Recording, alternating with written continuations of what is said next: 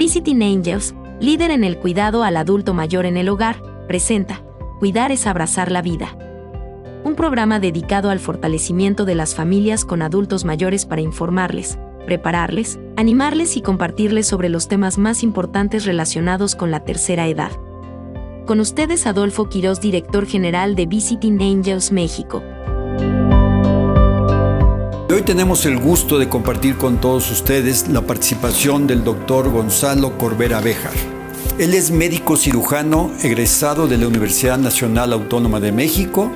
Actualmente es director del Instituto Mexicano de Otología y Neurología SC y desde 1993 preside y funda la Asociación Mexicana para la Audición Ayúdanos a Oír, AC, en donde desde 1995 es una organización sin fines de lucro creada para ayudar a personas de bajos recursos con problemas de audición, específicamente en el campo de los implantes cocleares. Siempre se ha dedicado al campo de la otoneurología y desde el inicio de su vida profesional. Ha dado cerca de 250 conferencias a nivel nacional e internacional sobre el mismo tema y tiene más de 50 publicaciones en libros, sí, revistas tanto nacionales como extranjeras. Es profesor de pregrado en la materia de comunicación humana en la Universidad de las Américas AC y de posgrado en otorrinolaringología y en alta especialidad de neurootología en la Universidad Autónoma de México. Es uno de los pioneros del implante coclear a nivel mundial y es creador del primer programa de implante coclear en México y el más activo de América Latina. Actualmente dona gran parte de su tiempo a actividades altruistas como en el campo del implante coclear. Y desde luego en jornadas de cirugía de oído para pacientes necesitados. Doctor Corbera, le agradecemos mucho que haya aceptado nuestra invitación. Bienvenido a nuestro programa y qué más grato que tener su presencia. No, es un placer para mí. Muchas gracias por, por invitarme. Te veas con todo gusto. Es un gusto, doctor. Y doctor, bueno, y si me permite, pues ahora sí que quisiera abrir esta conversación con, con, una pregunta que creo que para la gran mayoría de los que estamos escuchando y siguiendo esta conversación es ¿qué es la pérdida auditiva? Que yo creo que es el, origen de muchas cosas, ¿no? Que no entendemos o que no asociamos. Sí. Eh, bueno, la pérdida auditiva en sí es el, eh, nombre o, se refiere a que veamos poco a poco perdiendo la capacidad de entender lo que otras personas dicen. De hecho, mucha gente cree que, que ir perdiendo la, la, capacidad auditiva va haciendo que sintamos que escuchamos menos.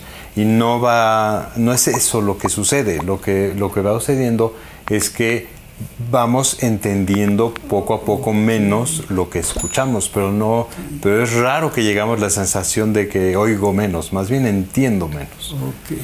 Okay. Entonces, eso es lo que nos sucede a veces. Entonces, no, no, no alcanzamos a asociar la oración completa porque no estamos de alguna manera escuchando y no estamos realmente entendiendo lo que nos quieren decir y estamos contestando con otra respuesta. Exacto, a veces nuestro cerebro entra y cambia el tema, ¿no? O sea, eh, improvisamos sin querer.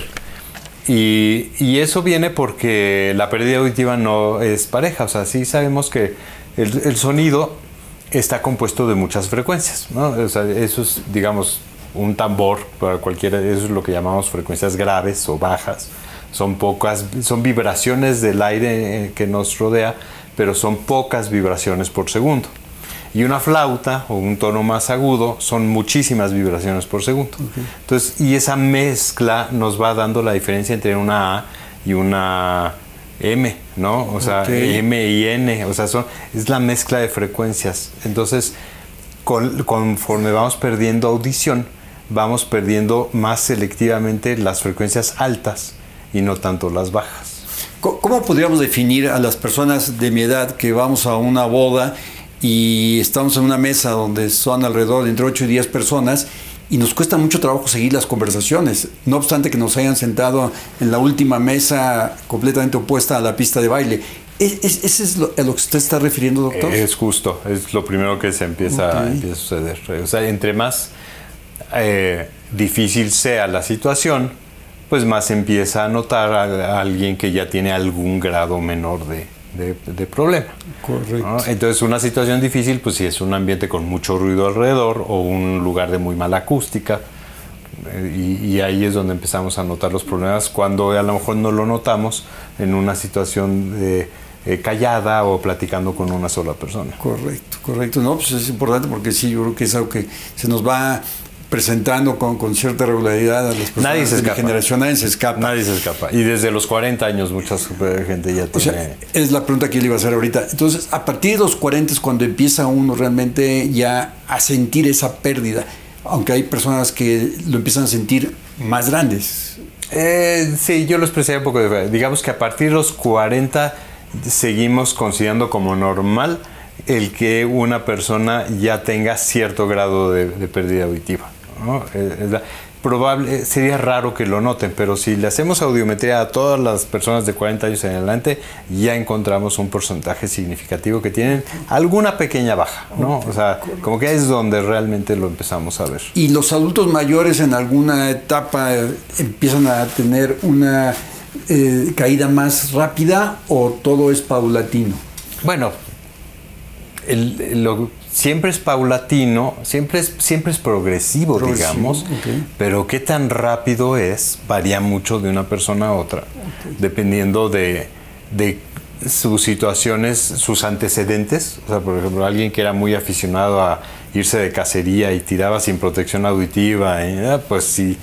Se, fue acabando su reserva de células y va, la, va a padecer antes, o, o alguien que era muy afecto a las discotecas o los antros, lo que sea, es, eh, o alguien que por necesidad, que trabajaba en un aeropuerto, eh, que era mesero en un este, restaurante. O en, una industria donde no existían por ley las diferentes protecciones para poder combatir el Entonces, Digamos, si, si en algún momento durante la juventud fuimos muy expuestos a ruido alto, lo vamos a padecer más en eh, edad más avanzada. No, pues muy, muy interesante porque entonces cada uno de nosotros va teniendo un comportamiento y un deterioro diferente en función a nuestros antecedentes o a nuestra vida profesional. Y luego a, la situación de salud.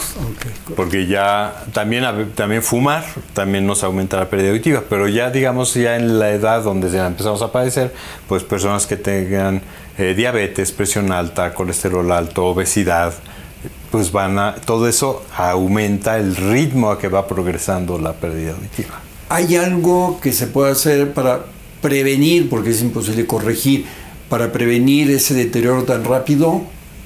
Sí. Con los antecedentes que usted nos acaba de mencionar. Sí, bueno, lo pasado ya no lo podemos evitar, pero, pero si cuidamos nuestra salud, si, si estamos seguros de, de, cuidar de estas cosas que estaba diciendo, el colesterol, la presión, la, la glucosa, todo esto, si sí frenamos la, pérdida de En una ocasión yo escuchaba, leía, no recuerdo bien, que los antioxidantes también juegan un papel importante en este tema de la... Eh, es un poco controversial el tema, hay quien considera que no hay suficiente, eh, eh, digamos, datos duros para, para aseverarlo, pero, pero yo creo que, pero sí tenemos muchos estudios que indican, por ejemplo, los sabemos claramente, y eso está súper demostrado experimentalmente en animales y en seres humanos, todo eso, que ante ciertos insultos, entre eh, medicamentos que pueden causar sordera o ruido, por ejemplo, si, si, si, damos suplementos de antioxidantes hay menos daño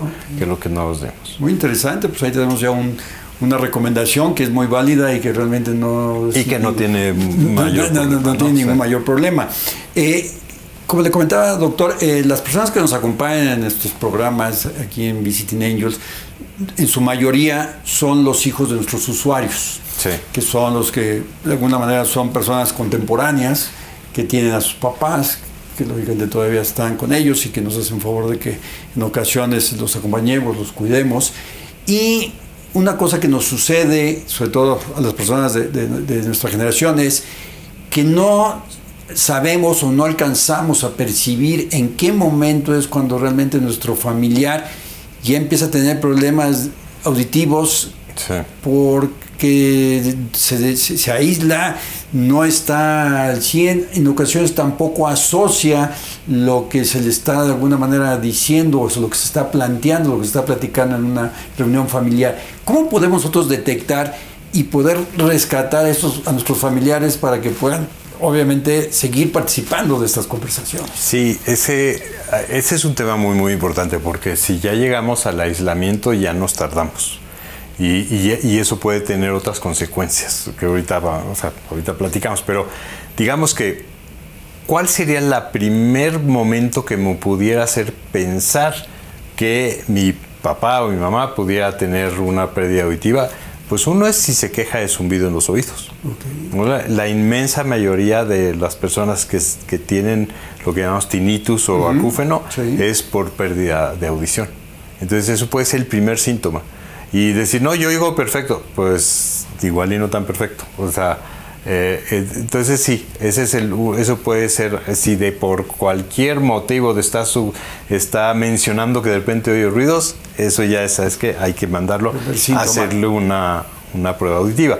La otra, un poquito más eh, evidente, es si le cuesta trabajo entender cuando cuando está mucha gente hablando al mismo tiempo, en ambientes ruidoso, un poquito lo que estábamos diciendo antes de una, pero, pero sin tener que llegar a la cuestión de la boda donde realmente nadie entiende nada, ¿no? Pero, pero un ambiente familiar, una comida familiar, pero que haya mucha gente hablando y si le está costando trabajo seguir la conversación, eso también es un foco rojo. Si le molestan los ruidos, los gritos de los niños pequeños, eh, porque hay una cosa que es la, la ironía terrible de la pérdida auditiva, es que conforme vamos necesitando más volumen para, para, escuchar. para escuchar algunos ruidos, también se hacen molestos antes. Es lo que se llama el rango dinámico. La diferencia entre cuando empezamos a escuchar y cuando empieza a molestar se va haciendo más estrecho. Entonces, el que les moleste los gritos de los niños, ya, hay algo en la, en la, en ahí vale la pena tomar nota y estar alerta porque es una oportunidad que nos viene ese momento para poder detectar esa situación, ¿no? Y ya si lo vemos aislándose y no participando, ahí sí hay que ser más enérgico. Porque, porque sí quiere decir que ya tiene una eh, discapacidad para, poder seguir una conversación en ambientes ruidosos y eso le puede conllevar a otros problemas y, aquí ya entramos a lo más este, eh, eh, inquietante que ha salido en los últimos años. hace unos años se, surgió en, un estudio muy grande de, de seguimiento de muchos adultos eh, mayores que las personas que tenían pérdida auditiva tenían más riesgo de padecer Alzheimer u otras demencias. Entonces ahí eh, eh, se, encontró una relación muy estrecha, muy, muy directamente proporcional. O sea, dependiendo del grado de pérdida auditiva, aumentaba el grado dos, tres, hasta seis veces las posibilidades de desarrollar Alzheimer o, cualquier demencia. O cualquier demencia, ¿no? Alzheimer es una, son cuatro demencias en general que eh, las principales. Inclusive, bueno, es, eso que usted acaba de plantear, yo he tenido oportunidad de, percibirlo en ocasiones con algunos, algunos adultos mayores, donde sobre todo con esta etapa que vivimos de la pandemia, del COVID, en donde ellos fueron los primeros que se aislaron, porque era la generación más vulnerable, y en esos dos años pasaron muchas cosas. Y ellos dejaron de, a lo mejor, de asociar o de retener esas noticias y después de asociarlas, le pongo un ejemplo, ¿cuántos adultos mayores no fueron bisabuelos durante esos dos años de, pandemia? Se les notificó después de, y decían, bueno, sí, pero el no poderlos ver tampoco lo asociaron. Y ahora que ya estamos regresando un poco a la normalidad, pues como que yo veo que a veces dicen, bueno, ¿y, este niño quién es? ¿no? Entonces, sí se le notificó, sí se le avisó, no asoció, sí se le presentó, pero a lo mejor de usted dice, ya no lo recuerda. Mejor no lo recuerda. Es parte de lo que usted está mencionando. Pues eso ya es un signo de demencia, de, deterioro cognitivo. Es que la palabra demencia suena espantoso, pero, pero finalmente sabemos y es un tema interesante porque no se sabe exactamente cuál es el mecanismo. O sea, se encontró esa asociación.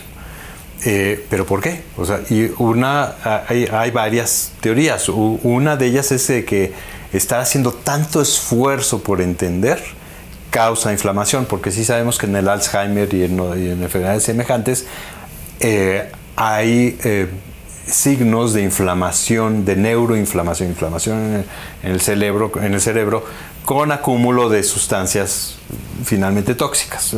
Entonces puede ser un exceso de atención que esté causando la inflamación. Pero sí sabemos, sabemos que, la, que, la deprivación sensorial también es un factor que ya se había reconocido como eh, favorecedor pues, de, la aparición de Alzheimer. Por la falta de eh, ejercitación, por la falta de asociación y por la falta, inclusive la misma comunicación. De la, exacto. Porque cuando uno está en plena conversación constantemente con diferentes personas, familiares, aunque sean nada más familiares, pues el estar asociando y recordando la anécdota, el familiar, al pariente, eh, lo que sucedió en ese momento, en aquella época, permite estar ejercitando. Exacto. Si nos aislamos y ya dejamos de mencionar todos esos temas, pues se pierde. sí, se pierde ese como la parte muscular. Sí, sí, sí, sí, es la parte que sí podemos entrenar del sistema nervioso, que no toda se puede entrenar. Muy bien, no, pues muy interesante. ¿Y, usted aquí qué recomendaría para poder recuperar un poco, sobre todo a los adultos mayores que vivieron este cuadro que yo le comentó durante estos dos años? Porque sabemos que es muy difícil regresar. Sí. Pero ¿cómo imagino que puede haber algún tipo de ejercicio, algún tipo de terapia, o nosotros en casa hacer algunas dinámicas que les permitan a ellos no seguir retrocediendo o perdiendo esa parte tanto de, demencia como auditiva, ¿no? Pues sí, lo malo es que todavía no estamos tan afuera de la pandemia como para, eh, sobre todo en, esa población que sigue siendo de riesgo, ¿no? Y da, da, un poco de miedo, pero, pero sí tratar de aumentar, este, pues sacarlos, o sea, al, hasta el campo, a, aumentar el, el estímulo. Sí, claro que hay ejercicios en particular, no soy yo tanto el experto en ese tipo de, de, ejercicios que hay, pero este pero convivir más con ellos es, es lo más importante. y, para eso regresamos un poquito a la audición, porque sí es muy difícil convivir con una persona que no está escuchando. Exactamente, que no está escuchando. Exactamente. Oye, doctor, y este, actualmente, pues, ¿cómo, podemos definir desde, desde, su punto de vista lógicamente esto va apoyado con, la parte científica, la demencia, o sea, la demencia y la asociación con lo que usted es de su especialidad. Bueno, pues justo la demencia es el nombre que se le da a, ciertos padecimientos en donde hay una pérdida de sustancia cerebral, básicamente. O sea, se va, se va deteriorando, vamos perdiendo capacidad este, mental, literalmente. Y todas tienen ciertas eh, eh, bases comunes, ¿no? Un, punto muy, muy importante en todas es el, es el vascular. O sea, sí en general se asocian con microinfartos, este, digamos que eh, elementos que nos hacen pensar que la irrigación no está siendo la, que debería. Que no quiere decir que nada más aumentando la irrigación se quite, ¿no? Pero, pero entonces hay un hay, otros factores. Hay otros factores pero si hay este componente eh, vascular que es, tiende a ser común en todas ellas, el componente de acúmulo de, proteínas que, no sabemos si son causa o efecto de, la, alteración y se va deteriorando la capacidad intelectual y, motora a distintos grados, dependiendo de, cada uno. Oye, doctor, aquí me gustaría hacerle una doble pregunta, ¿no? Este, ¿Cuál sería, ¿Cuál sería la prevención, si existe algún tipo de prevención o qué, usted, qué recomienda usted para prevenir? Esa sería mi, primera pregunta, ¿no? Y la segunda, después de que, si ya no estamos en una etapa de prevención, ¿qué es lo que usted nos recomienda hacer si ya estamos en la segunda parte? Es que eh, cuando hablamos de prevención, hay niveles de prevención. Sí, evidentemente lo, lo, ideal es prevenir la enfermedad. Y aquí eh, si la, la enfermedad que estamos hablando pues es la pérdida auditiva. Y para eso, pues, conciencia desde jóvenes, es cuidar el ruido, no fumar. Por más que lo este, dicen. Así. Pues sí, pero, pero pues es natural que, eh, en realidad, digamos que esto afecta más a personas que, por cuestiones de trabajo tienen que estar expuestos a, ruido. Y ahí sí es importante este, que usen los protectores que se les deben de dar. Afortunadamente a nivel laboral la cada vez ha hay cambiado más. muchísimo. Entonces, eh, eh, pues, quien tira o con arma de fuego o cosas así, pues sí que lo haga con, toda protección. El, el fumar es, sí es una cosa importantísima. Sí, esto sí es una razón más de no, de no fumar, este, porque sí lo va a afectar. Ahora, y pues cuidar la salud, como dijimos al principio, pero eh, lo que yo decía de niveles de prevención, generalmente hablamos también de la prevención de la discapacidad. Correcto. Y aquí estaríamos hablando de que la sordera, si no, no, ¿cómo podemos prevenir que nos lleve al Alzheimer o, cuestiones así, o al aislamiento puramente, al deterioro de la calidad de vida. Y, ahí sí estamos hablando del uso de, auxiliares auditivos. Correcto. No, tenerle tanto miedo a, usar aparatos, que, realmente es... Eh, son de gran ayuda. Son de mucha ayuda. Alta tecnología. No son lo que quisiéramos que fueran. Pero cómo ayuda. Pero ayuda mucho. Bueno, es una cosa impresionante. Le cambian a las personas que, usan los aparatos y que le tienen miedo y, y, vencen esa barrera, les cambia la vida. Yo los he visto. Ahora, si hay un detalle, no es cualquier aparato. Y ahí la clave es ver cuál, porque dependiendo del perfil de la pérdida auditiva, y hay varios estudios que que parecen a lo mejor tonterías y, a lo mejor la gente ni se da cuenta que estamos haciendo la prueba cuando hacemos una audiometría acá, pero estamos buscando ciertos puntos que nos puede determinar cuál pudiera ser mejor, cuál, o sea, qué tanto necesita una tecnología, qué tanto necesita otra, y eso finalmente sí va a redundar. Yo, creo que ese es un punto muy importante, doctor, porque ahora nos platica un poquito, porque vemos y recibimos información de todos lados. Sí y pensamos que llegamos y nos conectamos y, lo que usted acaba de decir es muy importante. Hay un equipo para cada persona o para cada necesidad, para cada, Cada, cada, cada, tipo de deterioro. ¿Cuál sería su recomendación para los amigos? Porque sí es muy fácil comprar y poner, inclusive hasta se heredan, ¿no? Sí. es como, se van, van pasando de generación en generación, ¿no? Ya le cambiaron, a ver, y vas y los depositas. Eso no es buena idea.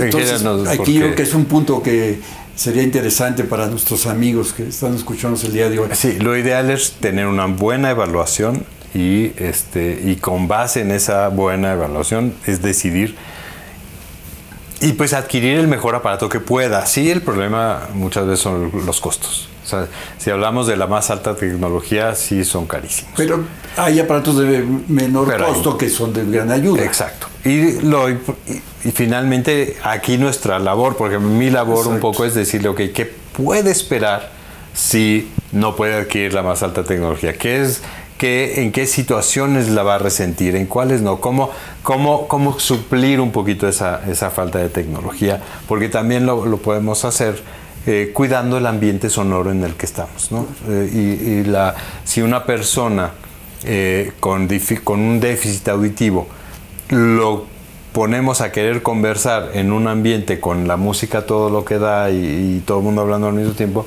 lo estamos poniendo en una situación muy, muy difícil. Y podemos cambiar esas cosas. Y me imagino que aquí el tema de la audiometría es similar a todos los procesos médicos donde hay un tema preventivo. Sí. Aquí, ¿cuál sería? ¿Con qué frecuencia, con qué regularidad me debo de hacer una audiometría para yo ir de alguna manera previniendo o ir midiendo mi nivel de deterioro para ir tomando las precauciones, inclusive hasta corregir y cuidar, ¿no? Y cuidar, sí. Este, bueno, primero, obviamente en el primer momento que haya una sensación de que, de que algo no está bien, no hay que dejarlo pasar y hay que inmediatamente actuar, ¿no? hacerse una evaluación. Pero suponiendo una persona que no considera que tiene ningún problema, es, sí es recomendable empezar a hacerse audiometrías periódicas a los 50 años, 45, 50 años, para, para ver a qué atenerse. ¿Una vez al año? Una vez al año, puede ser una vez cada dos años, también depende del caso.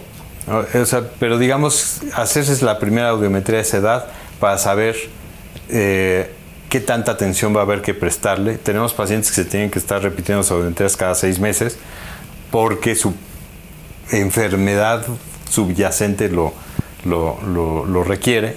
Y si hay personas que en realidad se la podrían estar haciendo cada 3, 4 años. entonces, cada caso es, diferente. Pero sí una audiometría anual no, eh, es una muy buena medida de, prevención en general. Y, doctor, aquí en, su institución, eh, ¿de qué manera ustedes nos pueden ayudar en el sentido como pacientes? Tanto para las personas que tienen a sus papás con algún problema auditivo, inclusive para nosotros mismos que somos los hijos de esos usuarios, que en ocasiones no le ponemos atención al tema auditivo, y sí, ¿qué es lo, ¿de qué manera ustedes nos pueden ayudar? ¿Qué es lo que hacen aquí para poder realmente llevarnos la mano y corregir este tipo de problemas? Aquí la clave es el hecho de, que, de tener la, el trabajo multidisciplinario. Porque tengo, estoy yo para hacer una evaluación médica, otoneurológica completa, ver cuál es el problema de base, qué podemos hacer médicamente para tratar de frenarlo, etc. Y tenemos eh, audioprotesistas para realmente ajustar el aparato eh, a, lo óptimo y tenemos terapia del lenguaje porque también se necesita muchas veces para poder favorecer que el equipo usado vaya a dar el mejor resultado posible. Entonces, sí es un trabajo eh, interdisciplinario. Perfecto, y, muy importante sobre todo especificarlo porque a veces nos vamos con la idea de que nomás viene del equipo, sí. pero aquí lo que hacen ustedes es una serie de aspectos es más, más completo. Más completo que están atrás Sí.